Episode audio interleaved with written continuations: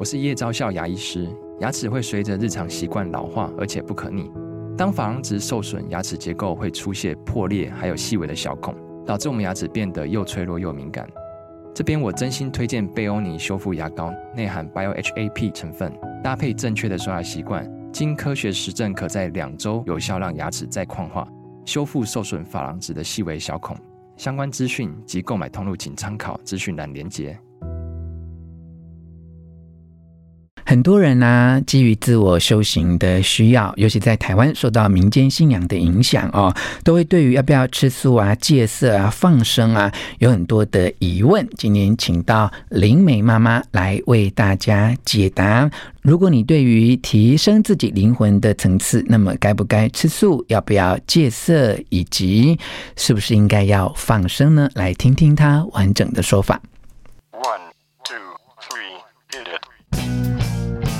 全全是重点，不啰嗦，少废话，只讲重点。欢迎来到权式重点，我是吴若全。今天请到在我们呃 YouTube 频道、出版界都非常受到信赖的通灵啊、老师，他是灵媒妈妈若文黄，来到我们的节目。我们请若文老师跟听众们打招呼。您好。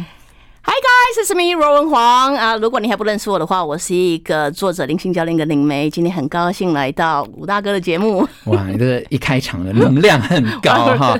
老师在时报出版出版的最新的作品《生命的中间是如果》，这已经是第五本哈。灵媒妈妈心灵解答书。哎，我记得上次那那一本也还蛮接近啊，与自己对齐，也也出版没多久嘛。是是是，而且里面的文字都有跟。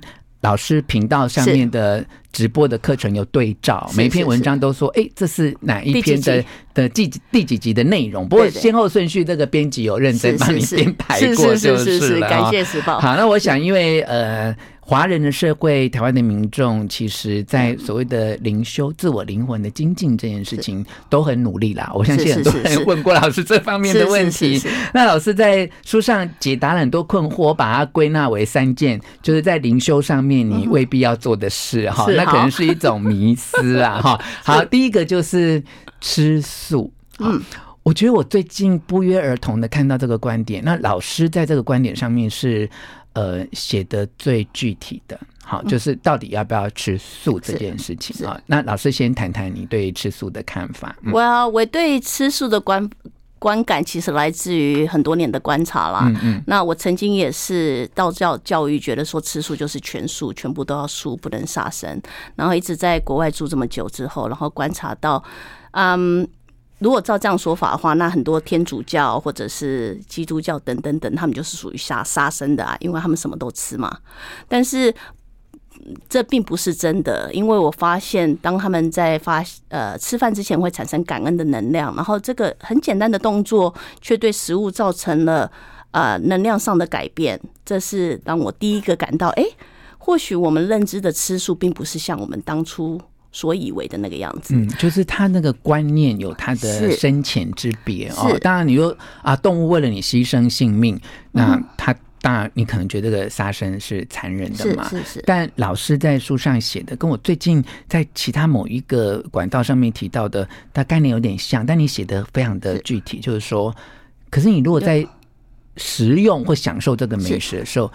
你是感谢哦，你是感谢的，而且你不会暴饮暴食，嗯、所以我会发现，在与呃自然界里面的一致性，就是狮子也会吃肉啊，然后什么东西也会吃什么，但是他们在食用食物上面的行为，他们不会去暴饮暴食，他们只会吃自己需要的，剩下的东西他们会很愿意分给其他也需要的人，不会浪费。所以也就是透过观察。不一样的宗教，观察大自然，观察所有东西，所以才会得到这样的结论：说，在我的观念里面，我觉得一个人如果可以对他的食物产生感谢的心意，而且不让自己落入暴饮暴食或者是浪费的阶段的话，那你其实就算是一种吃素的行为。对，而且老师刚才讲到一个重点啊，这就是，嗯，你刚才讲的感恩是我在别的地方有看到啊，但是你讲一个很大的重点是别的地方没看到，就是说。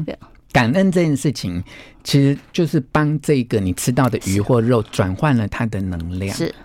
不管他死的时候是不是很惊恐、很害怕等等，可是因为你的感恩，他发现他的牺牲变成你的养分，他可能觉得是有意义、有价值的。他本来被捕捉的时候的惊恐跟怨叹，可能在你的感恩里面，他就化为一个祝福了。对我，我第一次发现到这个时候，其实是大概七八年前我在非洲的时候，嗯，然后那个时候看到个狮子在追这个小野牛，然后觉得说这一整幕都是非常惊恐的画面，所以。这个被狮子咬死的小野牛，应该是觉得自己为什么是我，你懂吗？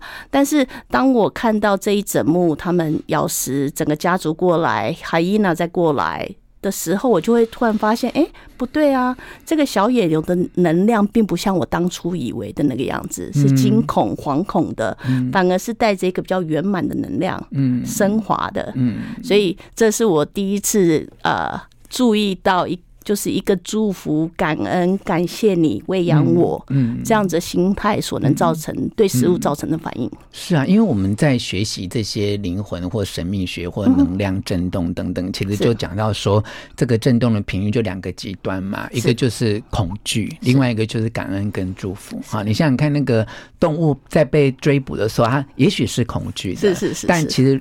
你要能够对峙这个恐惧，其实就是感恩跟祝福。所以同一件事情，有了这个观点之后，它就变成一个。很正向的啊，那当然我们不是鼓励大家说你现在看到谁就杀，不是？对，或者说你已经吃素，你赶快回去吃荤，也没这样，也没有，因为你可能搞不好现在叫你去吃荤，你现在心里面就有罪恶感啊，就会内疚，那有罪恶感就不要吃，对啊，那就是没办法嘛，对不对？那老师也提到，在吃素这边就提到说，其实很多道教，因为您本身过去也是有过道教的一些呃素养啊，就说不吃牛，其实就是一样的道理，因为可能道教发展的农业社会里面。对于牛这个动物，因为它负责很多的耕种，所以是特别敬重感恩、有尊重的感觉。他们是比较灵性比较高的，嗯、然后比较有责任义务感的一个。嗯嗯，所以那个还没有决定吃素的人可以想一想，爱经吃素的人，你如果没有罪恶感要改吃荤，老师也没有特别的反对，我不会，我不会有任何。但如果你有罪恶感，你就缓一缓，这样。有罪恶感就不要勉强自己吃。好，那么呃，灵修好或精进自己啊，有第二个迷思，好，就是戒色哈，到底应该不应该，就是呃，就是限制自己。肉体上面的欲望啊，那你知道很多运动员就是比赛之前也说不能够有性行为之类的嘛？好，那老师怎么看待所谓的戒色这件事情？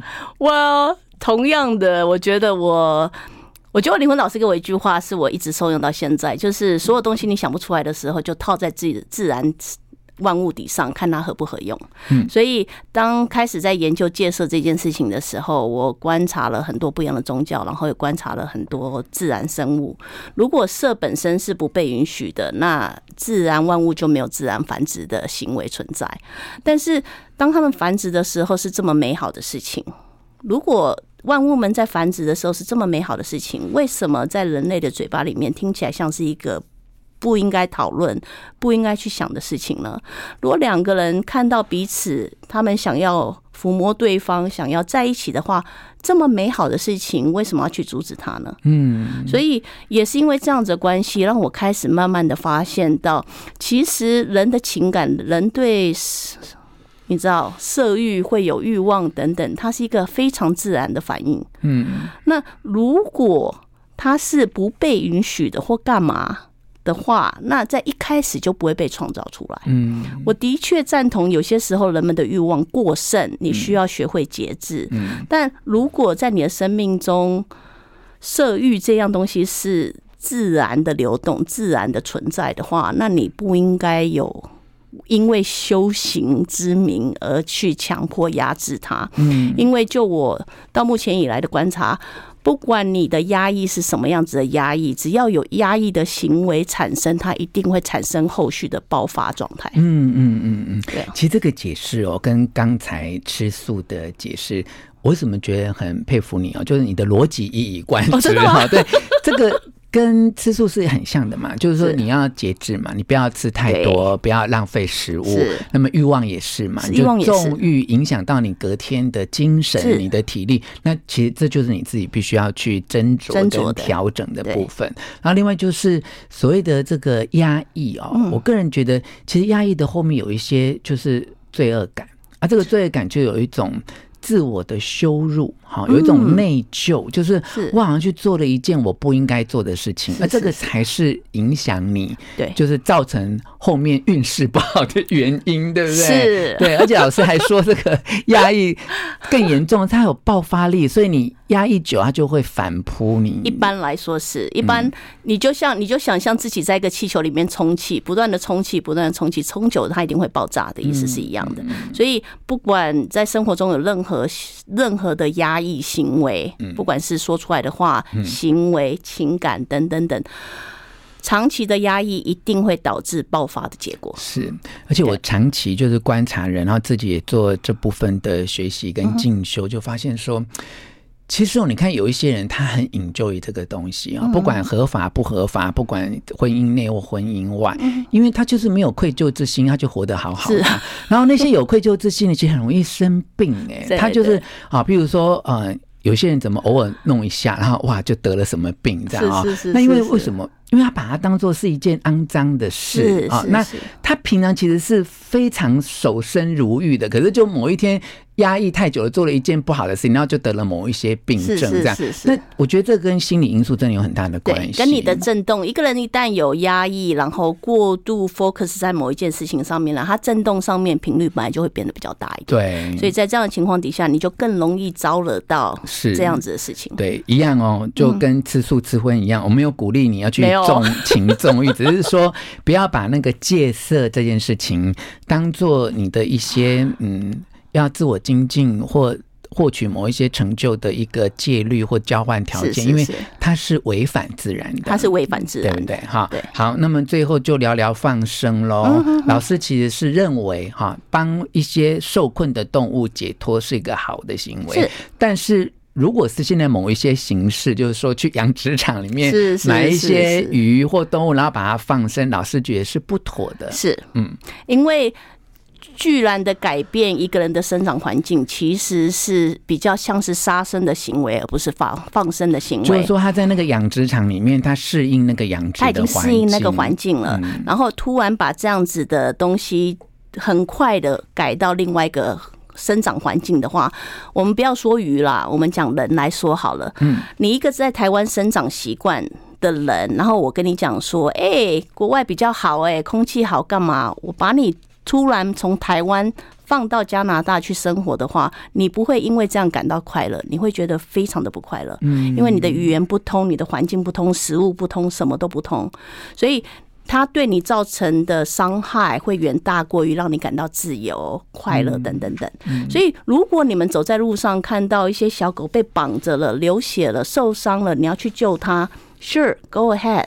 但是如果你们要特地花钱到养殖场去买了一大堆的鱼，以放生之名把它丢到一个你自以为很天然的地方的话，那你其其实是强行改变这一个人原有的生存生。呃，生存环境，嗯，所以你并没有办法达到你所要的放生效果，反而会造成杀生的效果。所以你会看到很多这样子的行为，到最后会导致于这些鱼隔天就猝死，嗯，的原因。对，放生的目的没达到，还加速它的死亡。是是是。那罗文老师其实，在呃书上把这个放生扩大的解释哈，就不只是对这一些动物啊，就我们能够。帮助我们身边的任何人啊，从自己的情绪里面脱困啊，这是一种层次更高的放生。是是是，所以因为它可以放大到各个层面嘛。除了放生之外，我觉得有些时候把身旁的人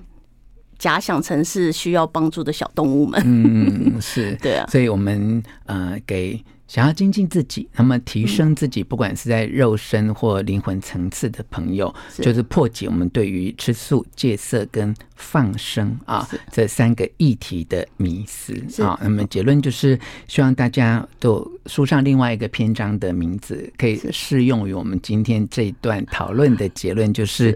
你可以以尊重为前提，是去做任何你想做的事，好吧？好，鼓励也祝福 所有的朋友们。谢谢若文老师，会谢谢谢谢。希望你喜欢今天的诠释重点，分享给你的亲戚朋友，并且给我们五颗星的评价。下次再见。